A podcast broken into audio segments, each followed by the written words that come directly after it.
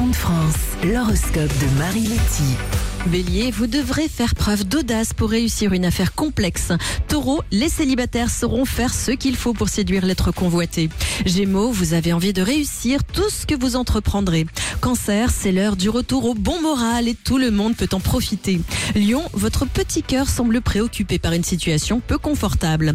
Vierge, vous êtes en attente d'une réponse et votre impatience se fera remarquer. Balance, vous n'avez pas la tête à vous divertir tellement vous bûchez sur vos projets professionnels. Scorpion, de nouvelles perspectives professionnelles sont en train de se mettre en place. Sagittaire, vous êtes dans une phase propice à la réussite sur le plan personnel.